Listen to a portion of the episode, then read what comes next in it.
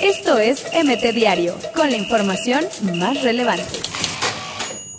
Nuevas pruebas contra Malek. Madre de víctima cambió de abogado y dio giro. Eric Gutiérrez dio la asistencia del triunfo agónico para PSV en Champions. Debut de Edson Álvarez contra Chucky tendría que esperar por visa de trabajo. Rey absoluto. Real Madrid es el club de fútbol más valioso del 2019, según Forbes. Un nuevo mexicano jugará en Holanda. Va a la segunda división con el Roda. Yo sí prefiero ver a Chivas abajo que arriba. Santiago Baños.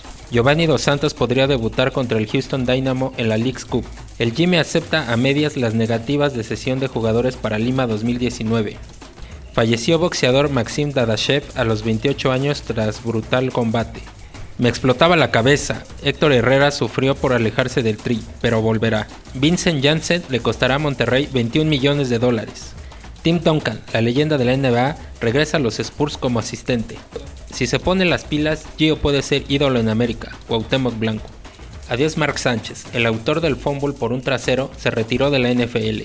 Julio César Chávez Jr. romperá ayuno boxístico de más de dos años. Lionel Messi, suspendido y multado por expulsión ante Chile en Copa América. En camilla y llorando, lesión de Marco Asensio prende alarmas en el Real Madrid. Me cansé, tenía mucho sin jugar un partido completo. Eric Gutiérrez. Ante rumores del Napoli, Chucky definirá su futuro junto a su familia.